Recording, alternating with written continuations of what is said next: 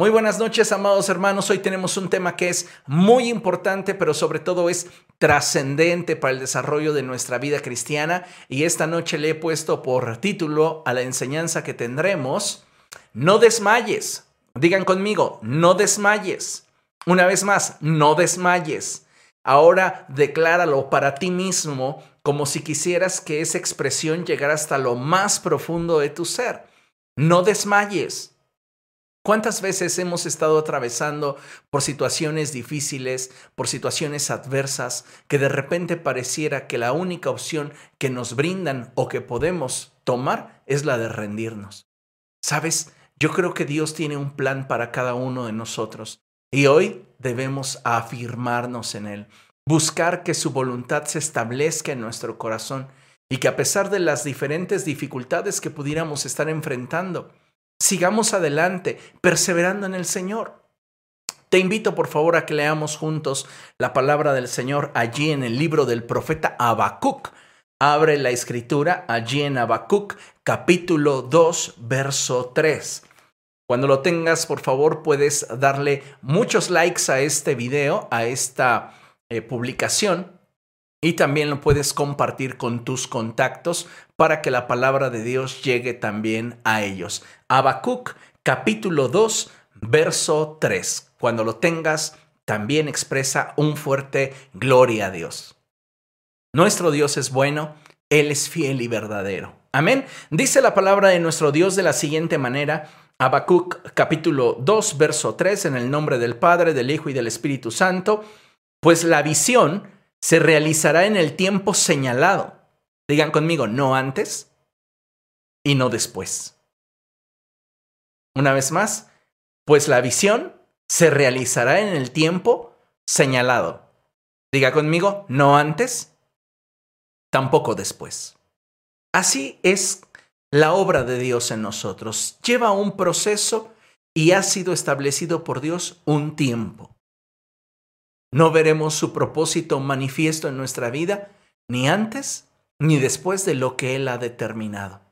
Y así sucede con sus promesas. Marcha hacia su cumplimiento, dice el profeta, y no dejará de cumplirse. Aunque parezca tardar, espérala, porque sin falta vendrá. Aleluya.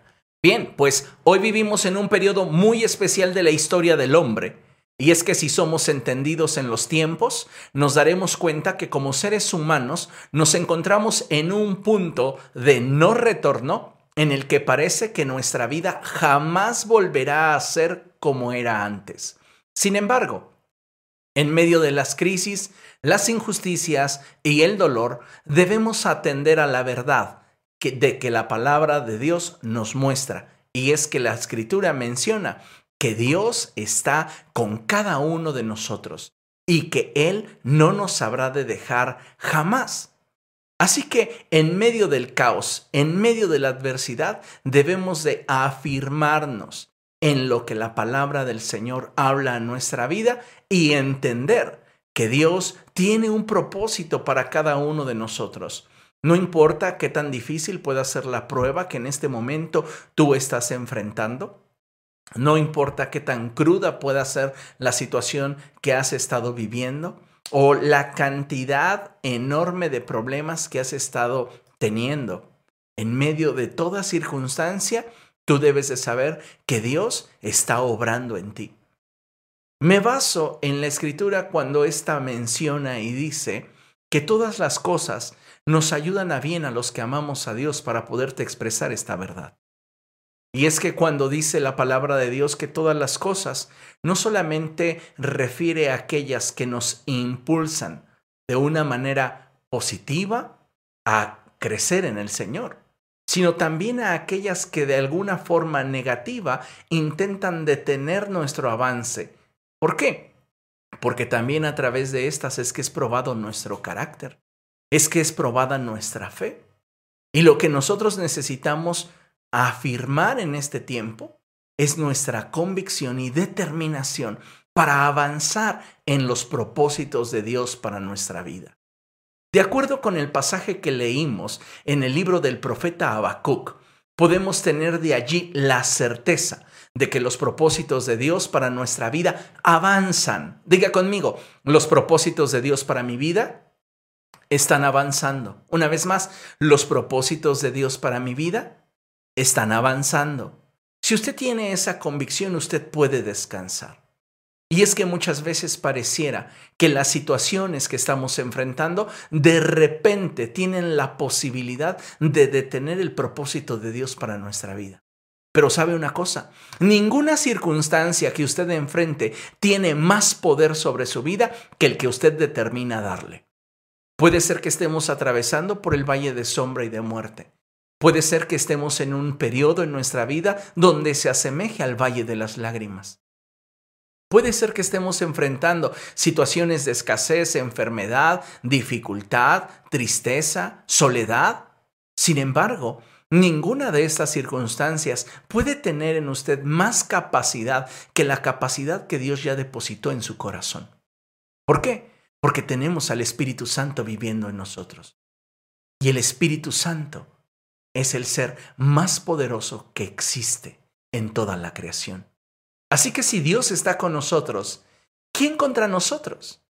Y sin importar si en este momento usted está atravesando por una situación que usted mismo considera una desventaja, válgase de esa circunstancia dolorosa para seguir confiando en el Señor, para seguir creyendo en nuestro Dios y seguir confiando en que sus planes para nosotros son perfectos. ¿Quién de nosotros no ha atravesado por una situación difícil durante este 2020? Muchos de nosotros en algún momento nos vimos sin recursos, nos vimos enfermos, nos vimos sin empleo. Algunos de ustedes, de hecho, no han podido recuperar aquello que a lo largo de este año nos fue arrebatado. Sin embargo, si seguimos confiando en el Señor y seguimos creyendo que su voluntad para nosotros es buena, agradable y perfecta, vamos a ver el cumplimiento de su propósito para nosotros en medio de este desierto. Porque sabe una cosa, no hay situación que pueda llegar a nuestra vida, que no tenga de parte de Dios para nosotros un propósito. No significa que Dios ha orquestado esta etapa de dolor, de tribulación, de angustia, de escasez en contra nuestra. Nosotros somos humanos y muchas de las vivencias que experimentamos y situaciones que enfrentamos tienen un contexto de realidades humanas. Sin embargo, en medio de estas circunstancias, Dios tiene un plan para cada uno de nosotros. Y es ahí donde nuestra fe nos puede sacar a flote. Es ahí donde nuestra confianza en Dios nos puede mantener firmes y arraigados en aquel que tiene la posibilidad de rescatarnos y darnos un futuro mejor. Estoy seguro que muchas cosas en nuestra vida pudieron de pronto ser sacudidas y otras más en algún momento pudiéramos decir que nos han sido arrebatadas. Sin embargo, si hoy disfrutamos de esta oportunidad llamada vida, es porque aún el propósito de Dios está vigente para nosotros y Él desea que veamos su cumplimiento en nuestra vida. Puedes decirle a la persona que tienes a tu lado, si tienes vida, tienes oportunidad de ver el propósito de Dios en tu vida. Hoy disfrutamos de la vida y en medio de aflicciones, pruebas, dificultades, escasez, enfermedad, pérdidas irreparables, Dios está con nosotros. Él no nos ha abandonado. Él sabe perfectamente que somos polvo y que nuestra vida es como una neblina. Así que, amados hermanos, no hay por qué temer si tenemos al Creador del cielo y de la tierra con nosotros. Nuestra vida terrenal es pasajera, pero tenemos de parte de Dios la esperanza de un cielo nuevo y una tierra nueva. Tenemos de Dios la esperanza de que aunque todo en esta vida colapsara, de Él tenemos la promesa de la vida eterna. Así que mientras tengamos vida, ocupémonos de cumplir con el propósito para el cual fuimos creados. Ocupémonos de hallarnos dentro de su voluntad para que Él sea glorificado. ¿Sabe una cosa? Nunca será fácil alcanzar el propósito de Dios para nuestra vida. En muchos casos nos implicará un sacrificio que realmente nos resulte significativo y que de verdad nos permita demostrarle a Dios nuestro nivel de compromiso con Él. Sin embargo, debemos entender que el caminar con Cristo y esperar en Dios es la mejor forma de poder invertir nuestra temporalidad en la eternidad. Necesitamos afianzar nuestra fe en el Señor para que en medio de todas las situaciones que este 2020 trajo a nuestra vida, no perdamos la fe. Sigamos fieles y constantes en buscar que la voluntad del Señor se cumpla en nuestra vida. Eso es algo que definitivamente, amado hermano, vale más que todo sufrimiento que pudiéramos estar experimentando. Algunos de ustedes experimentaron enfermedad, desempleo, pruebas diversas, tanto familiares como personales. Algunos enfrentaron la prueba laboral, el estar aislados. De alguna manera, todos hemos experimentado este año como un momento de estrechez. Pero la pregunta obligada en esta última predicación de portadores de bendición en 2020 es, ¿te has mantenido fiel al Señor en medio de la prueba? ¿O desmayaste? ¿Seguiste aferrado a ver el cumplimiento del propósito de Dios para tu vida? ¿O te rendiste? ¿Sabe? Necesitamos entender que si queremos ver la gloria de Dios sobre nuestra vida, necesitamos seguir creyendo en el creciendo, perdón, en el nivel de nuestra fe. Necesitamos seguir confiando en Dios y afirmar nuestra confianza en Él. Abraham estaba comprometido con Dios y dice la Biblia que Dios lo puso a prueba. En su caso, escuche bien lo que voy a decir. La prueba no se limitó a que Abraham ofreciera a su único hijo sobre el altar. No, la prueba comenzó cuando Dios le hizo la promesa de que sería padre de multitudes, siendo él un anciano y su esposa también. Sin embargo, él supo esperar en aquel en el cual había confiado. ¿Y qué cree? Dios se acordó de él. Es maravilloso cuando tú confías en Dios y cuando ves la respuesta a tu necesidad o ves el cumplimiento de la promesa de Dios en tu vida. Es maravilloso cuando podemos decir, esto Dios me lo prometió y hoy lo veo cumplido. Pero ¿sabes qué necesitamos para poder ver ese propósito hecho realidad en nosotros? Disposición, determinación, voluntad y algunos elementos que vamos a ver a lo largo de esta conferencia. Es importante entonces que recapitulando sobre la vida de Abraham, nos demos cuenta que la prueba no fue poner a Isaac sobre un altar. La prueba para él comenzó desde el momento en el cual Dios le hizo la promesa. Y Dios, sabiendo su condición, le expresó palabras que jamás habían subido en el corazón de Abraham. ¿Por qué? Porque el propósito de Dios para Abraham era grande. Así que Abraham, al esperar en Dios, ¿qué crees? pudo mirar más allá de sus circunstancias y confiar en la gracia que había sido depositada sobre su vida. Y él, al confiar en el Señor, simplemente se abrió paso para que Dios honrase su fe. Y esta clase de actitud, amados hermanos, es la que como hijos de Dios debemos de tener, buscando que con nuestra vida Dios sea glorificado. Déjame leerte lo que tengo proyectado aquí en esta lámina. Cuando te atreves a confiar en Dios y decides esperar en Él sin importar la adversidad o la situación por la cual tengas que atravesar, le das testimonio al cielo de tu fe y le permites a Dios durante tu espera obrar en tu corazón. Toda espera en los propósitos de Dios produce un efecto transformador en nuestra mente y en nuestro corazón. El problema es que muchos de nosotros somos demasiado impacientes y no hemos esperado en el propósito de Dios.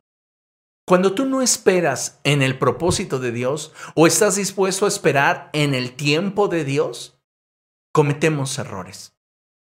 Y muchos de esos errores tienen que ver con que al final no alcancemos la voluntad del Señor para nosotros. ¿Por qué? Porque lo estamos haciendo en nuestra fuerza. Y cuando tú haces algo en tu propia fuerza, te cansas.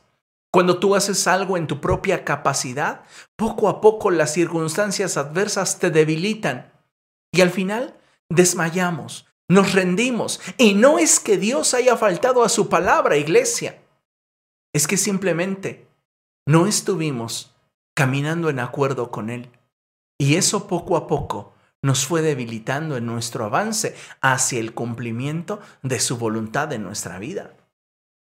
No debemos olvidar un detalle importante. Y es que antes de que Dios le revelara su propósito y le hiciera esa promesa a Abraham, dice la escritura que Dios le dijo a Abraham, sal de tu tienda. Abraham estaba en ese momento ensimismado y Dios le hablaba grandes cosas. Y él dice, ¿para qué me bendices si al final de cuentas quien va a heredar todo cuanto tengo y todo cuanto me des es mi siervo? Y Dios le dijo, no, no va a ser tu siervo el que te herede, sino tu propio hijo. Sal de tu tienda y mira al cielo y cuenta las estrellas a ver si puedes. Así de numerosa será tu descendencia. Algo que debemos entender es que muchas veces Dios nos sacará de nuestra área de confort y de nuestra área de comodidad para que podamos ampliar nuestra visión y confiar en que todo aquello que Él desea llevar a cabo en nuestra vida será llevado a cabo. Entendiendo una cosa, y es que cada uno de nosotros, amados hermanos, necesita de un proceso distinto.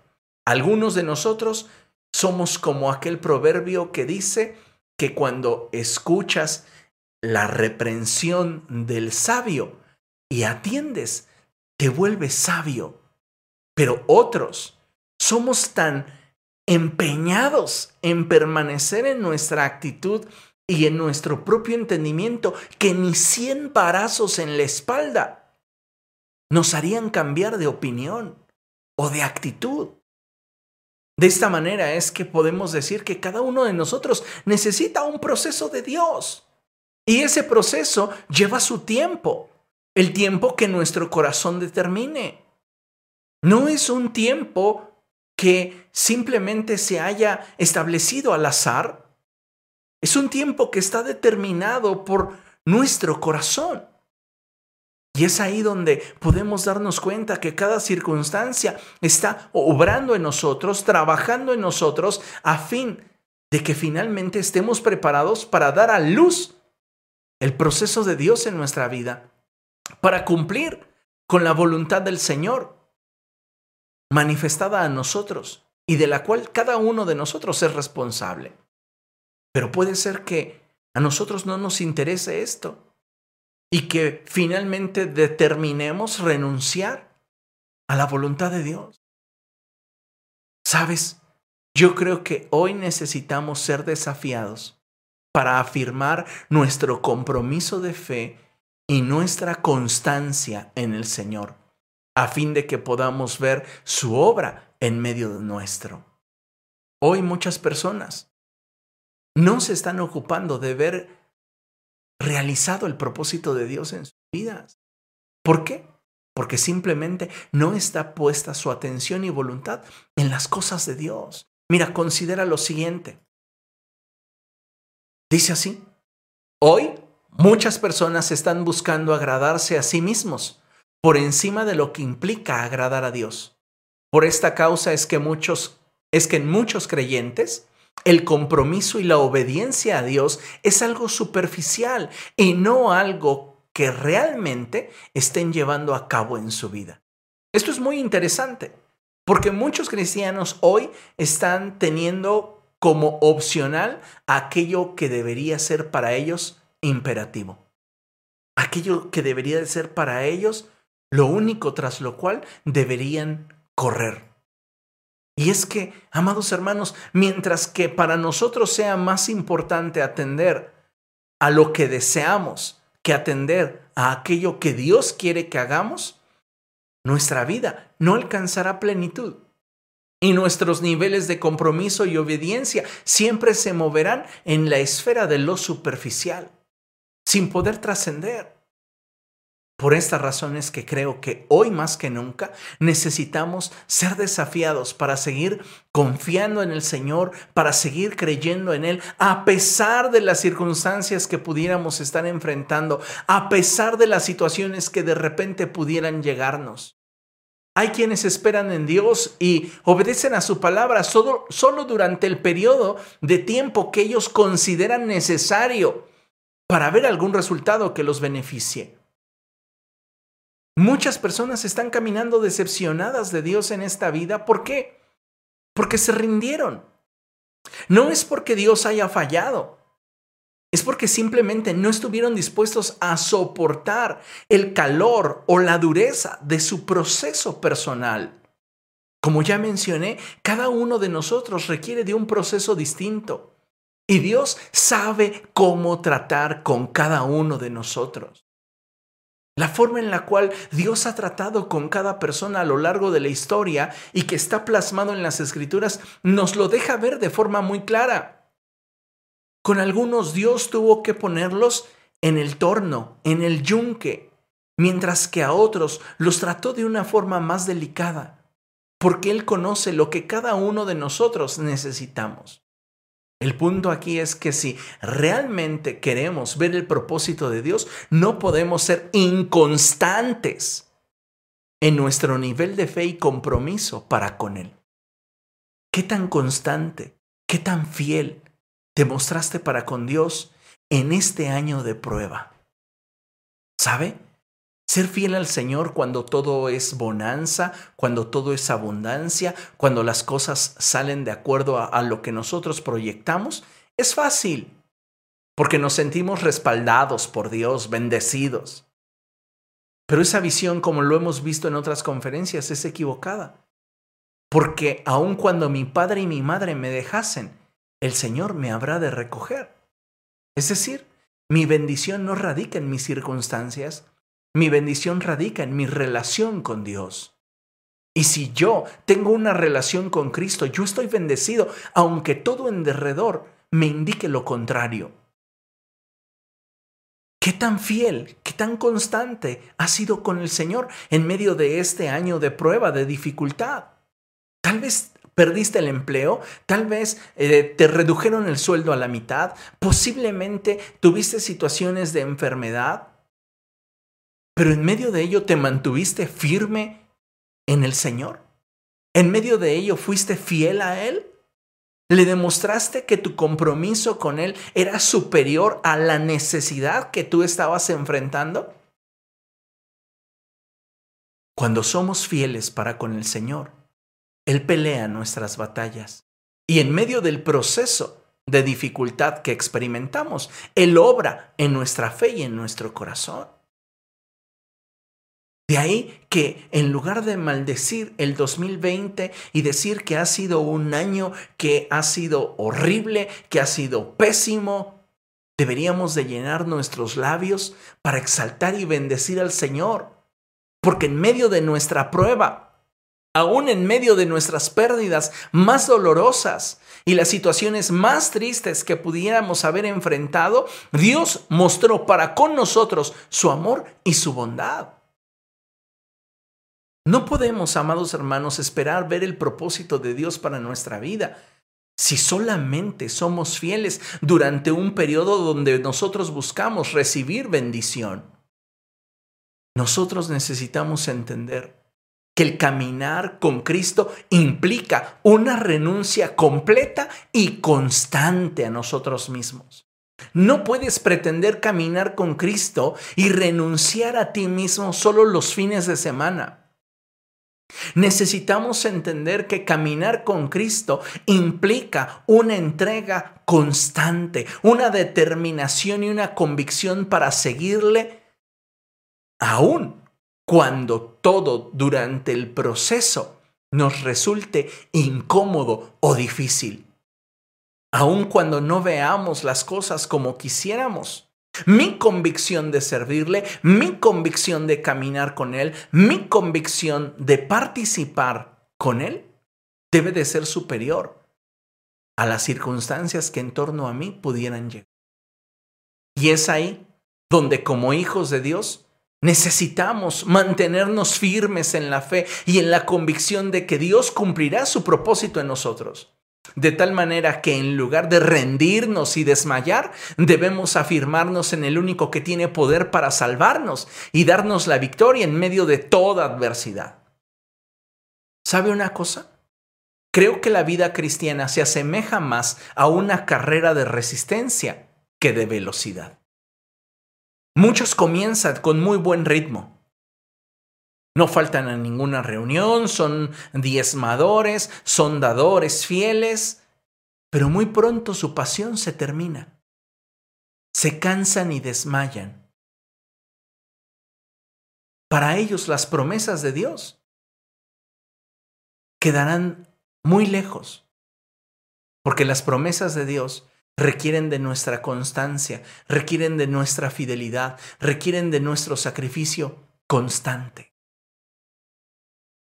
Por eso me atrevo a decir que la vida cristiana se asemeja más a una carrera de resistencia que de velocidad. Muchas personas pudieron haber comenzado contigo en tu caminar con Cristo. Te puedo asegurar que si volteas hacia tus lados, muchos de ellos ya no continuaron sí, sirviendo al Señor. Muchos se apartaron, se cansaron, pudieron haber objetado sobre muchas cosas, pero al final de cuentas se apartaron de Jesús.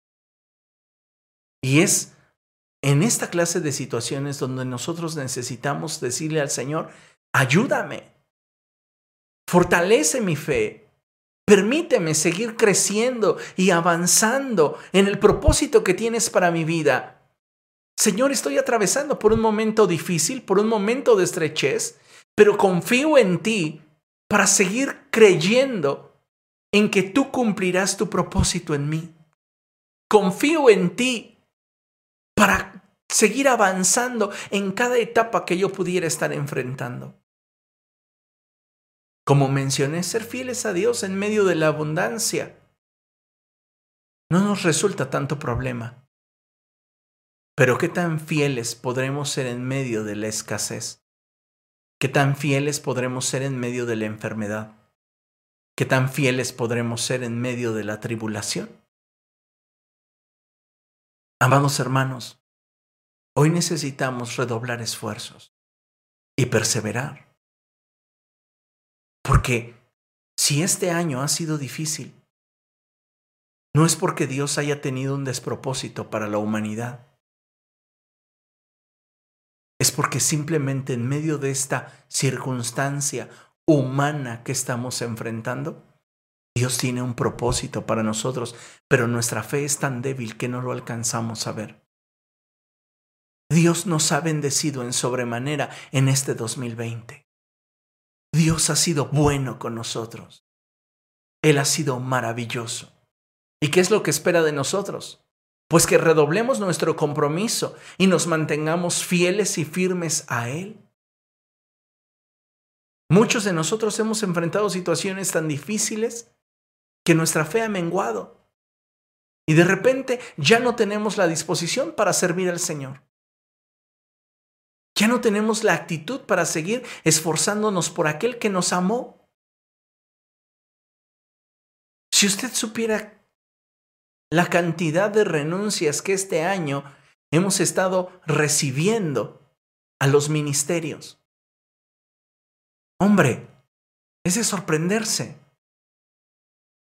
Y vamos, si solo hubiera sido una persona la que hubiese decidido renunciar a su ministerio, sería mucho. Pero más de una persona en esta recta final de año ha dicho, no cuenten conmigo para servir a Jesucristo el próximo año. Porque así es.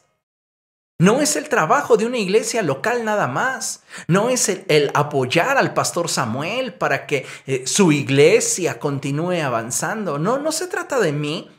No se trata de la iglesia portadores de bendición aeropuerto. Ni Samuel ni la organización entregó su vida y derramó su sangre por ti. Se trata de entendernos y sabernos esclavos de aquel que nos compró a precio de sangre. y entonces buscar agradarle con todo el corazón. Pero cuando no tenemos una relación firme con Cristo, entonces la adversidad nos es el pretexto perfecto para apartarnos de Jesús. Y cada uno podrá tener su propio argumento, pero finalmente la disposición y la disponibilidad en el corazón de algunos cambió. Y lejos de comprometernos más con Cristo, lejos de decir, en medio de la adversidad, en medio de la dificultad, puede el Señor seguir contando conmigo para la labor que quiere llevar a cabo en mí a través de este servicio y yo poder bendecir a otros a través de lo que Dios está haciendo en mí. No, no cuenten conmigo, ya no quiero servir a Jesucristo en este año. Y es lamentable, pero sucede. Por este motivo es que deseo desafiarte a que no vivas tu vida sin significado. No vivas tu vida sin la determinación para servir a Jesucristo. ¿Cuántos cristianos hoy no están dispuestos a sacrificarse por Jesús? A esforzarse por Él. Ya se cansaron, ya sirvieron mucho. Es verdad. ¿Es en serio? Amados hermanos, si queremos ver la voluntad de Dios en nuestra vida, necesitamos perseverar y no desmayar, afirmar nuestra fe, afirmar nuestro compromiso y seguir adelante en el Señor, porque solamente de esa forma vamos a poder ver su gloria en medio nuestro. Consideremos lo siguiente. Si queremos ver su voluntad plasmada en nuestra realidad, ¿se acuerda usted del Padre nuestro? Padre nuestro que estás en el cielo, santificado sea tu nombre, venga tu reino y hágase tu voluntad en la tierra como lo es en el cielo. En el cielo ha sido proclamada la verdad de Dios.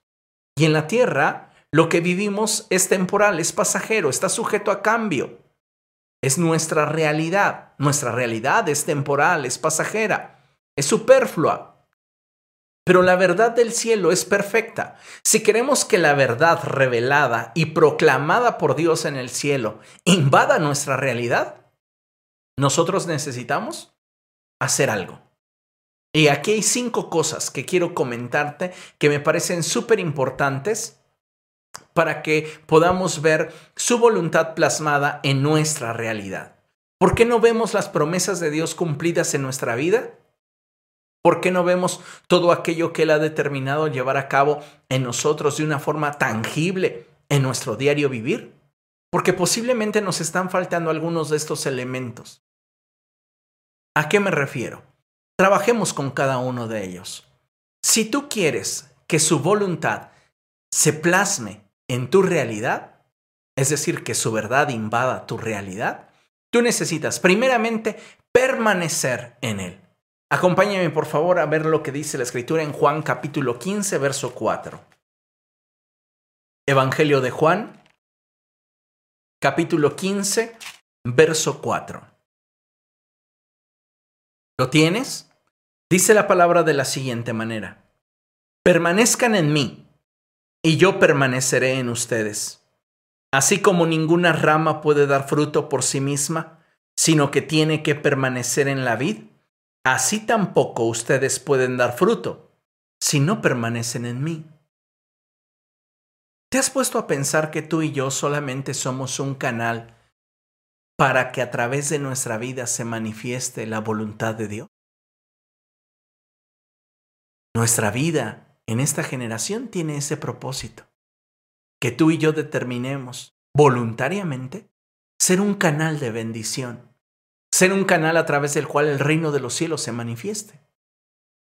Pero el problema es que muchos de nosotros no estamos dispuestos para permanecer en Cristo, a consagrarnos para Él, a servirle, a santificarnos. Y al no permanecer en Él, no podemos dar fruto. Entonces necesitamos, amados hermanos, entender esta realidad. No podremos trascender en nuestra vida cristiana mientras que nosotros querramos hacerlo todos solos, sin Cristo en nuestra vida. Necesitamos darnos cuenta que lejos de Él nada podemos hacer. Ahora te pregunto nuevamente, en este 2020, ¿qué tan cerca has estado de Cristo? ¿Qué tan consagrado has estado a Él? Estamos hablando de un año de prueba, de un año de dificultad. ¿Te das cuenta cómo para muchos de nosotros ni siquiera la prueba nos ha logrado sensibilizar un poco como para buscar más a Dios? El encierro, la cantidad de gente que ha fallecido, los enfermos, el sistema de salud colapsando y desbordándose, la economía en muchos hogares. Y te das cuenta que en muchos casos ninguna de esas pruebas ha logrado doblar tu service.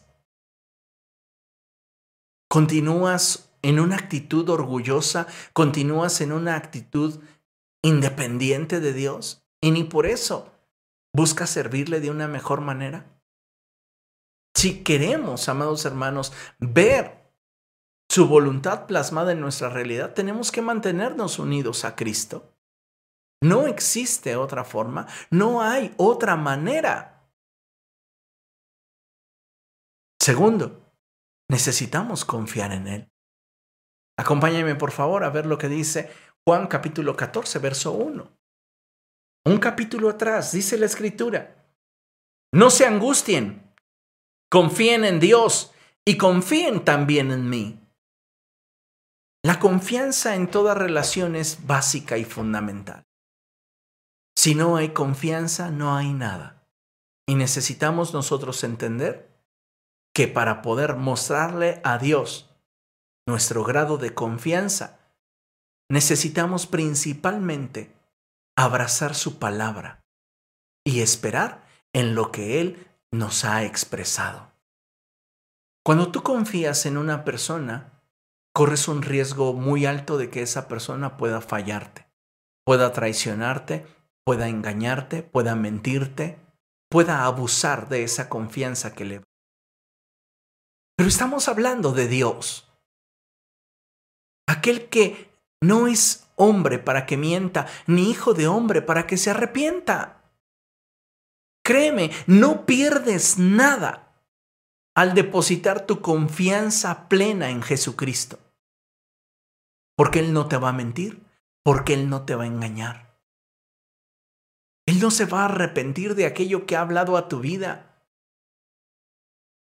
Él quiere bendecirte, pero muchas veces tu actitud de desconfianza y buscar tú obtener la solución lejos de Él, lejos de su voluntad, es lo que te está limitando para ver su propósito cumplido en tu vida.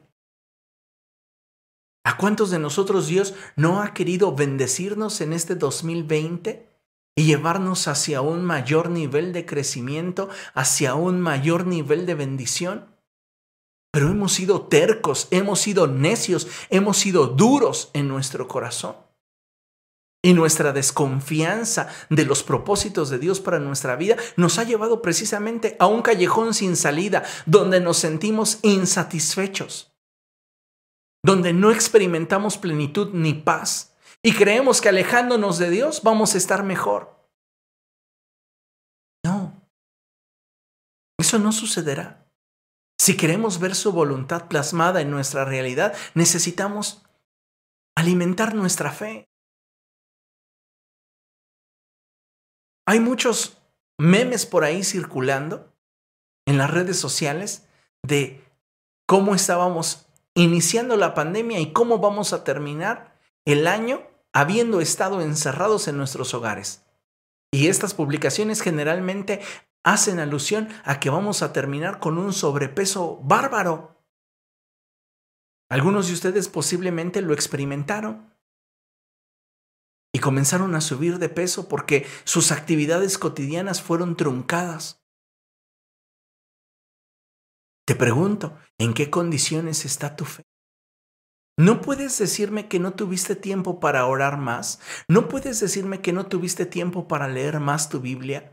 ¿No puedes decirme que no tuviste tiempo u oportunidad para hablarle a tus contactos, a tus amigos, de que la esperanza estaba en Jesús? en medio de este caos, en medio de todas estas pruebas? Y si no sucedió así, fue porque tu voluntad no estaba en fortalecer tu vínculo con el Señor. ¿En qué condiciones tienes tu fe? Muchos están decidiendo apartarse de Cristo no porque Él haya fallado, sino porque fueron descuidados en procurar fortalecer su fe, en alimentar su fe. Fíjate lo que dice la palabra del Señor. Vamos a Juan capítulo 6, Evangelio de Juan, capítulo 6. Y vamos a leer juntos, por favor, los versos 53 y 54. Juan capítulo 6, versos 53 y 54. Dice la escritura de la siguiente forma. Ciertamente les aseguro, afirmó Jesús, que si no comen la carne del Hijo del Hombre ni beben su sangre, no tienen realmente vida. El que come mi carne y bebe mi sangre tiene vida eterna, y yo lo resucitaré en el día final. Ciertamente les aseguro que si no comen la carne del Hijo del Hombre ni beben su sangre, no tienen realmente vida. No está hablando Jesús de un canibalismo que deseaba implementar en su tiempo. Jesús está hablando en términos figurados, en los cuales nos deja ver claramente que solo al tener intimidad con Él es que tendremos la estabilidad y la fuerza para mantenernos de pie en medio de la adversidad. Si queremos estar bien nutridos, necesitamos mantenernos unidos a Él. Si queremos tener una fe fuerte, una fe bien desarrollada, necesitamos mantenernos unidos a Él. El problema es cuando no tenemos la voluntad para alimentar nuestra fe. Y entonces lo postergamos. Preferimos ver la televisión a leer la escritura. Preferimos revisar nuestras redes sociales, a doblar nuestras rodillas y orar. Amados hermanos, todo tiene su tiempo bajo el cielo.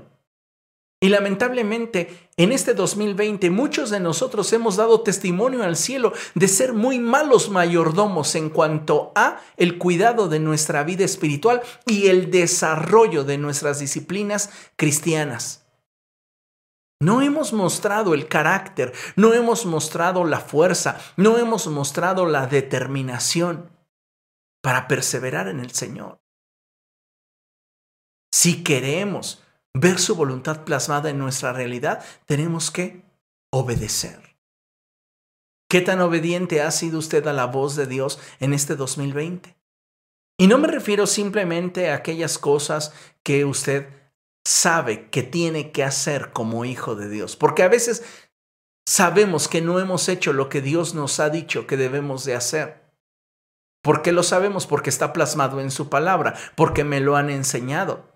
Pero no me refiero solamente a eso. Hay ocasiones en las cuales Dios mueve e inquieta tu corazón a que se dirija en determinada dirección y resistimos al Espíritu Santo. No hemos sido obedientes en aquello que Dios ha querido. A veces en situaciones tan sencillas como suelta a aquella persona que te ofendió. Perdónala. Y hay cristianos que dicen, está bien, perdono, pero no olvido.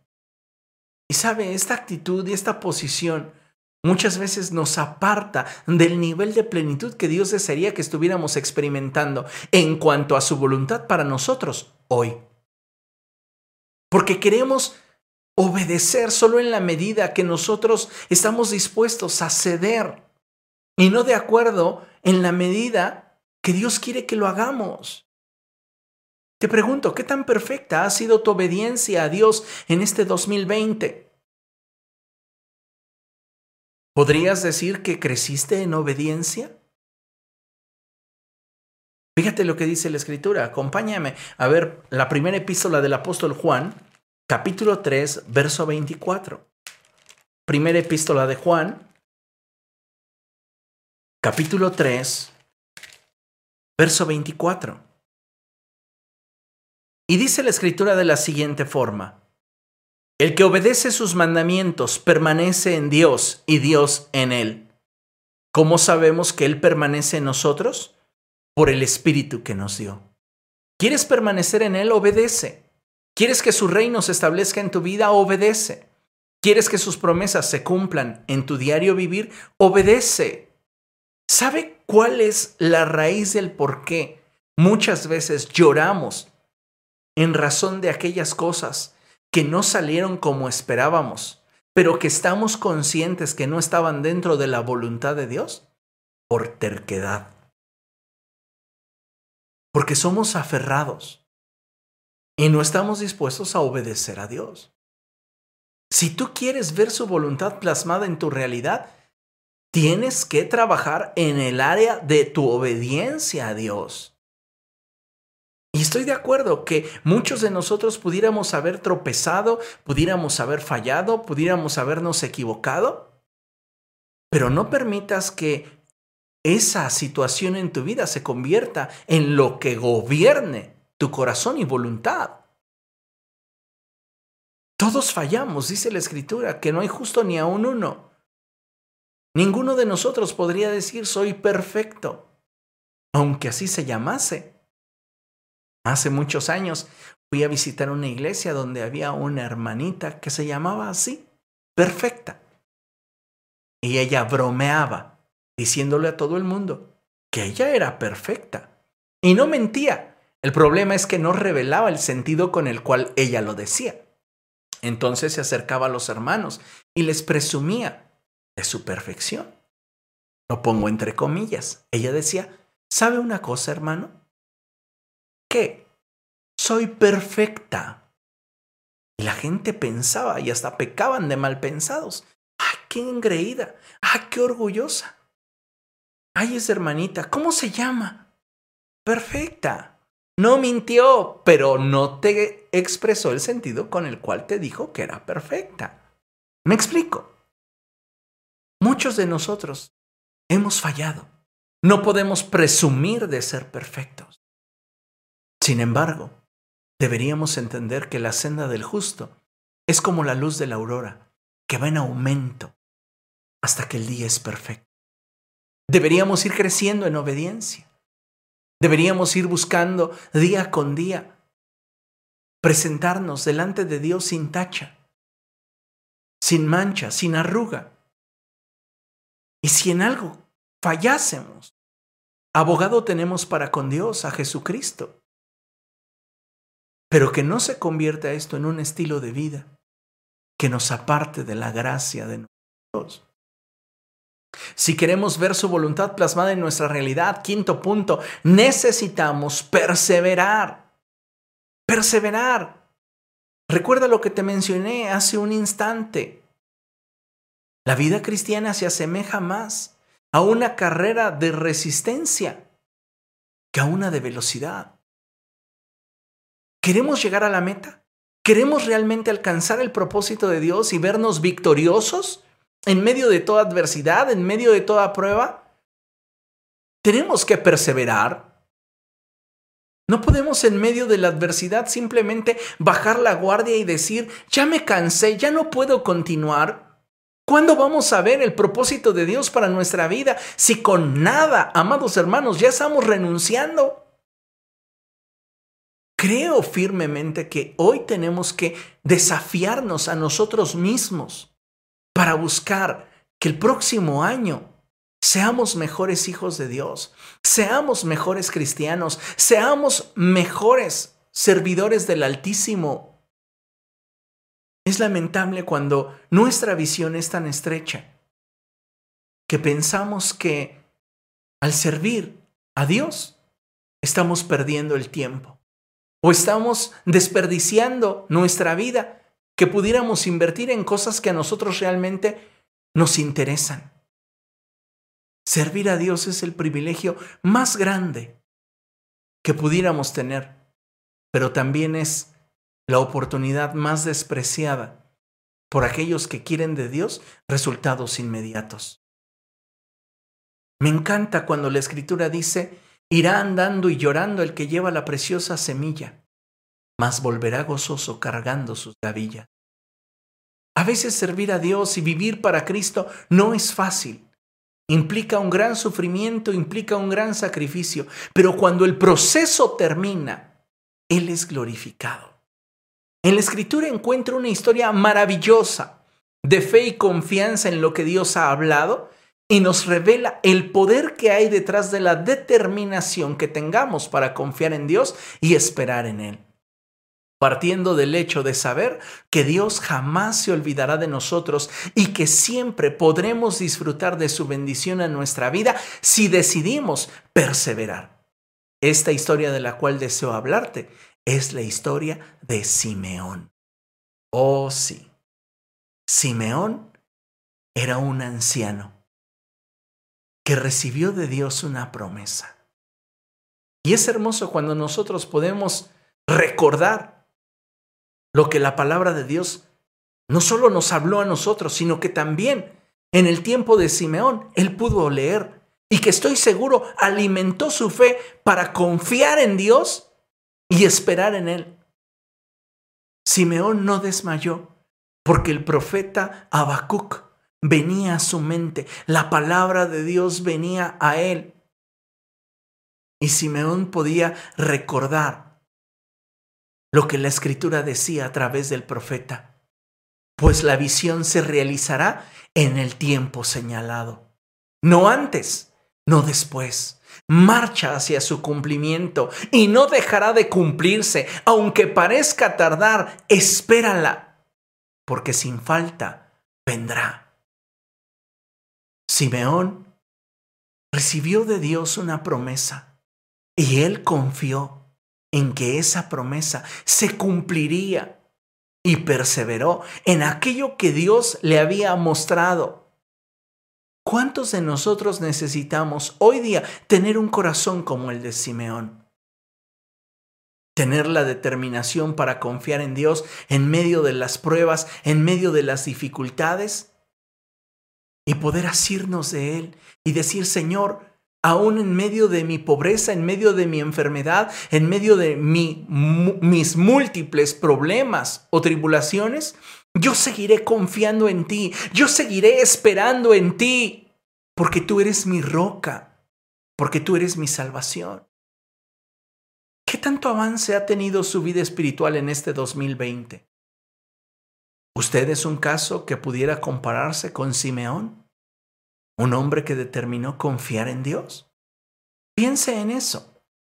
¿Será que no estamos valorando el privilegio de poder presentarnos delante de aquel que nos ha amado? Vea lo siguiente. Ninguna promesa de Dios caerá jamás a tierra.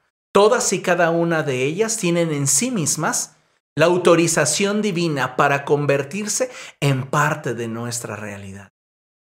Amado hermano, permítame expresarle esto que pudiera sonarle a herejía. Pero si Dios ya lo declaró, ya lo autorizó. El problema es que no lo vemos, porque no hemos perseverado en nuestra relación con Él y no hemos sabido esperar en el Señor. Si Dios ya lo declaró, ya lo autorizó. Entonces, permítame expresarle esto. No necesitamos orar para que Él cumpla lo que prometió. Oramos para que nuestro corazón sea perfeccionado mientras Él cumple lo que prometió, porque a Él sus promesas no se le olvidan. Él es perfecto. ¿Me explico? Entonces, no desmayes. Confía en el Señor porque cada una de sus promesas tiene en sí misma la autorización divina para convertirse en parte de nuestra realidad. Sin embargo, debemos de reconocer que muchas de sus promesas no llegarán a ver su cumplimiento en nuestra vida debido a que en la espera decidimos renunciar. Piense simplemente en un caso laboral, una situación laboral. Si a usted lo despiden y ya lleva mucho tiempo trabajando, la empresa está obligada a liquidarle. Pero si usted renuncia la empresa no tiene ningún compromiso mayor con usted. En el reino de los cielos sucede algo semejante. Dios le ha dado promesas y Dios se ha comprometido con usted a dárselas. Y Él quiere dárselas.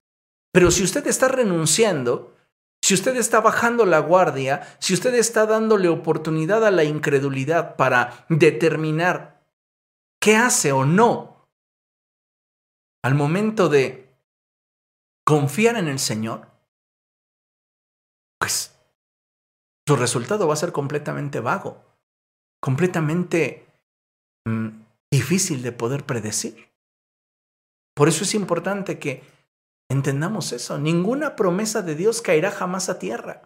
Todas y cada una de ellas tienen en sí mismas la autorización divina para convertirse en parte de nuestra realidad. Si Dios lo dijo, lo autorizó. Tu milagro está autorizado. ¿Por qué no lo ves? Porque te ha faltado perseverancia, te ha faltado fe, te ha faltado confianza en Dios, te ha faltado obediencia, ¿Te ha faltado aumentar tu fe, alimentarla de manera correcta?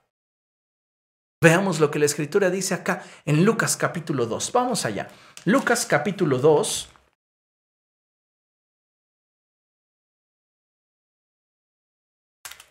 Y vamos a leer los versos 25 al 35. Lucas capítulo 2, versos del 25 al 35. Fíjese bien, nada más lo que la palabra de Dios dice. Ahora bien, en Jerusalén había un hombre llamado Simeón, que era justo y devoto, y guardaba con esperanza la redención de Israel. Simeón es un hombre que cumple con las características que vimos anteriormente. Estas características. Simeón es un hombre que en su vida ha mostrado permanecer en Cristo, confiar en Cristo, alimentó correctamente su fe al abrazar la palabra del profeta Habacuc, un hombre obediente y un hombre perseverante. El proceso para Simeón no fue corto. Él vio cumplido el propósito de Dios, ya en su edad adulta, ya siendo un hombre mayor. El proceso fue largo. ¿Por qué razón? No lo sabemos. Pero lo interesante aquí es que Simeón, la Biblia lo describe como un hombre justo y devoto que aguardaba con esperanza la redención de Israel, un hombre de fe. Ahora escuche esto, el Espíritu Santo estaba con él. ¡Wow! Un hombre que permanece en Cristo. Y el Espíritu le había revelado que no moriría sin antes ver al Cristo del Señor movido por el Espíritu, fue al templo. Cuando al niño Jesús lo llevaron sus padres para cumplir con la costumbre establecida por la ley. Esto es algo bien interesante, porque de acuerdo con la ley de Moisés, los niños, varones, debían ser presentados en el templo al octavo día de su nacimiento. ¿Qué cuarentena ni qué eh, cuarentena de tres, seis, ocho meses? A veces llego a enterarme que congregantes están embarazadas, que ya nació su bebé y el bebé lo vengo conociendo hasta que tiene 11 años. El bebé no tiene contacto con el pastor, no tiene relación con la iglesia, no sabe nada del mundo del cual participan, lo pongo entre comillas, sus padres. Y así pasan meses, años y no se han convertido en facilitadores para que sus hijos comiencen a participar de las cosas de Dios. Usted conoce la historia y a los 12 años Jesús le dijo a sus padres, me conviene, me conviene estar involucrado en las cosas de mi Padre. Hay jovencitos de 12 años que no quieren ya leer la Biblia, no quieren nada de la iglesia, Ay, pastor, ayúdeme a orar. Sí, yo le ayudo a orar, pero ¿qué está haciendo usted en casa? ¿De qué forma nosotros estamos dirigiendo las vidas de aquellos que con nosotros están? Importante. Al octavo día llevaron a Jesús al templo. María pudo haber dicho, ay, no te pases, José, vamos a esperarnos un año y ya lo llevamos. No, la ley, la ley de Dios había que cumplirla. Y ese es el problema de muchos cristianos, nos hemos relajado porque creemos que ya no estamos bajo la ley, estamos bajo la gracia. ¿Sabía usted que la gracia es un nuevo orden de ley divina? Si a usted le enseñaron que la gracia era permiso para hacer lo que a usted se le pegaba la gana, le enseñaron mal. La gracia es otra ley que nos vincula con Dios en un nivel mucho más íntimo, pero que implica mayor grado de responsabilidad. Volvamos a Simeón. Movido por el Espíritu, fue al templo cuando al niño Jesús lo llevaron sus padres para cumplir con la costumbre establecida por la ley. Simeón lo tomó en sus brazos y bendijo a Dios. Según tu palabra, soberano Señor. Ay, qué hermosa expresión. Según tu palabra, soberano Señor, ya puedes despedir a tu siervo en paz, porque han visto mis ojos tu salvación que has preparado a la vista de todos los pueblos, luz que ilumina las naciones y gloria de tu pueblo Israel. Aleluya. Verso 33. El padre y la madre del niño se quedaron maravillados por lo que se decía de él. Simeón les dio su bendición. Escuche. Y le dijo a María, la madre de Jesús, este niño está destinado a causar la caída y el levantamiento de muchos en Israel y a crear mucha oposición, a fin de que se manifiesten las intenciones de muchos corazones. Escuche esto.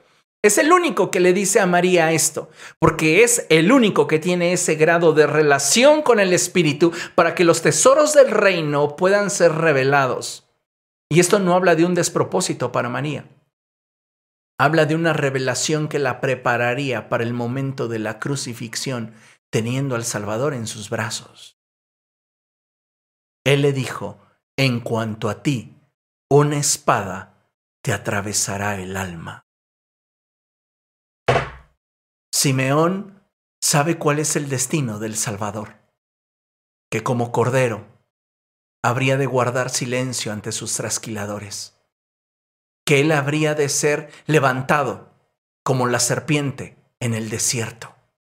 Simeón sabía que ese niño que él contemplaba habría de redimir al mundo de sus pecados, derramando su sangre, entregando su vida por ellos.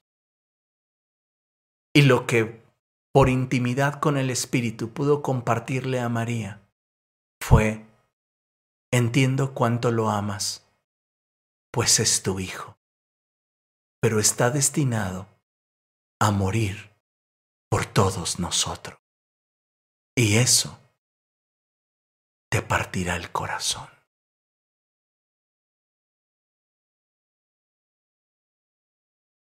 María sabía que el propósito de Dios para ella se estaba cumpliendo perseveró.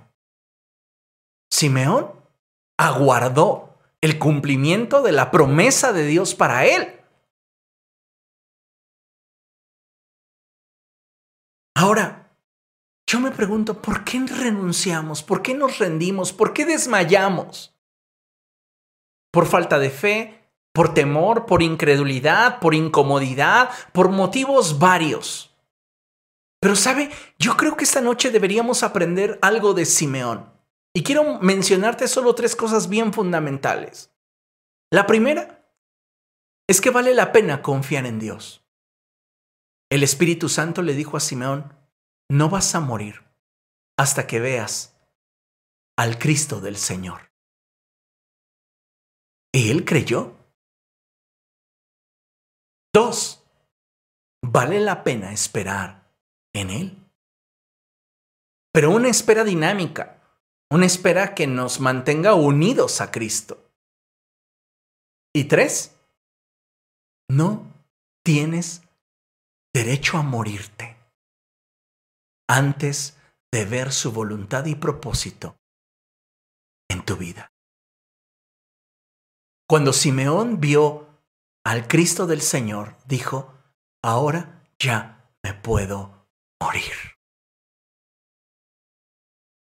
Es un hombre que vivía para ver el propósito de Dios en su vida. Y lamentablemente, iglesia, muy pocos de nosotros estamos teniendo esa actitud.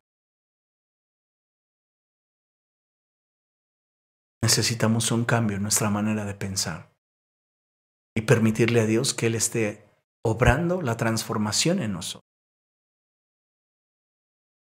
Simeón es un ejemplo impresionante de lo que un corazón determinado, fiel y convencido en lo que Dios quiere para tu vida puede alcanzar.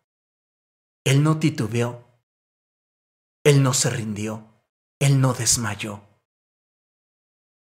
porque el Espíritu le había dicho, esta es la promesa de Dios para ti. No renuncies, no desmayes, no te apartes del Señor. Y tal fue su convicción que la escritura enfatiza, el Espíritu estaba con él y el Espíritu le reveló que vería al Cristo del Señor. ¿Te das cuenta qué maravilloso es? Es precioso cuando tú puedes abrazar el propósito de Dios.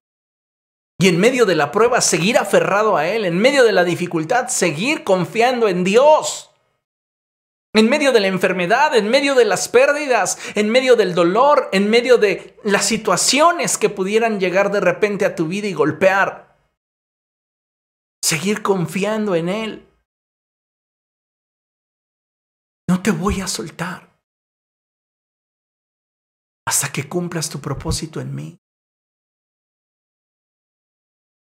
Abraham salió de su tienda y pudo ver un cielo repleto de estrellas. Y lejos de dudar, creyó y se mantuvo fiel al Señor. Iglesia, es tiempo para que nos comprometamos con aquel que nos ha amado y que lo hagamos con una mentalidad renovada. No sabemos cómo la situación se torne para el 2021. Pero si antes de comenzar nos estamos rindiendo, ¿cómo entonces vamos a conquistar? Cambiemos nuestra actitud, cambiemos la forma en la cual estamos buscando a Dios, cambiemos la forma en la cual estamos comprometiéndonos con Él. Ser fieles al Señor en los momentos de paz es fácil. Seamos fieles al Señor en los momentos de dificultad, en los momentos de escasez, en los momentos de enfermedad, en los momentos de prueba, en los momentos de lucha. Sea fiel al Señor. Manténgase firme para que Él sea glorificado a través de su vida. ¿Entiende esto? Concluimos con este pasaje.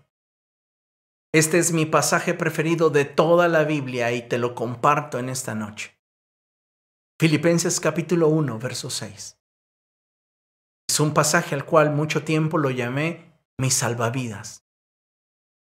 Porque cuando Satanás venía a restregarme mis pecados, yo me refugiaba en este pasaje, sabiendo que el que comenzó la buena obra en mí, la perfeccionaría hasta el momento en el cual yo alcanzase la perfección. Es algo que he creído a lo largo de mi vida cristiana. Y durante ya mis más de 23 años caminando con Cristo, lo he comprobado. He tropezado muchas veces, he cometido muchos errores, pero siempre mi confianza en que Él cumplirá su propósito en mí y mi disposición para que su obra se lleve a cabo en mi vida, corrigiendo mi caminar, es lo que me ha ayudado a permanecer en él. Dice Filipenses capítulo 1, capítulo 1 verso 6.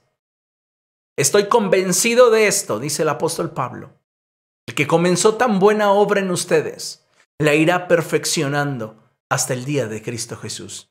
El Señor no perfecciona su obra en nosotros de golpe, lo hace a través de procesos. Y cada proceso implica su propio tiempo, tiempo que determina nuestro corazón.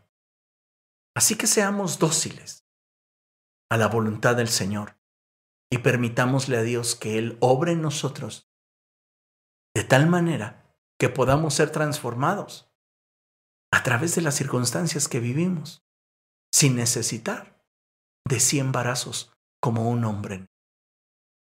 Vengamos al Señor, arreglemos cuentas con Él. Y si usted es de esas personas que ha determinado renunciar a su área de servicio, si usted es de esas personas que ha dicho, no, yo, yo no quiero más servir a Jesucristo en este año, me voy a ocupar de mis propias cosas, reconsidérelo.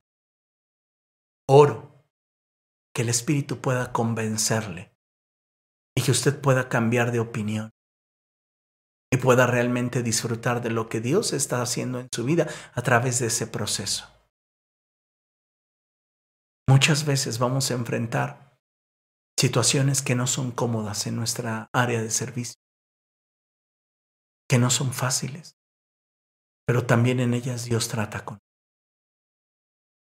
Así que seamos dóciles y obedezcamos a No se trata de mí, no se trata de una iglesia, se trata de aquel que murió, derramó su sangre para darte vida.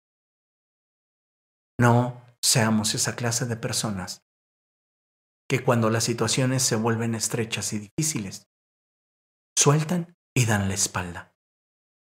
No seamos así con Amén. Considérelo y deje que el Espíritu Santo hable a su vida. Amén. Vamos a orar, amados hermanos, vamos a pedirle a Dios que Él esté hablando a nuestro corazón y que esta palabra produzca fruto para la gloria de su nombre.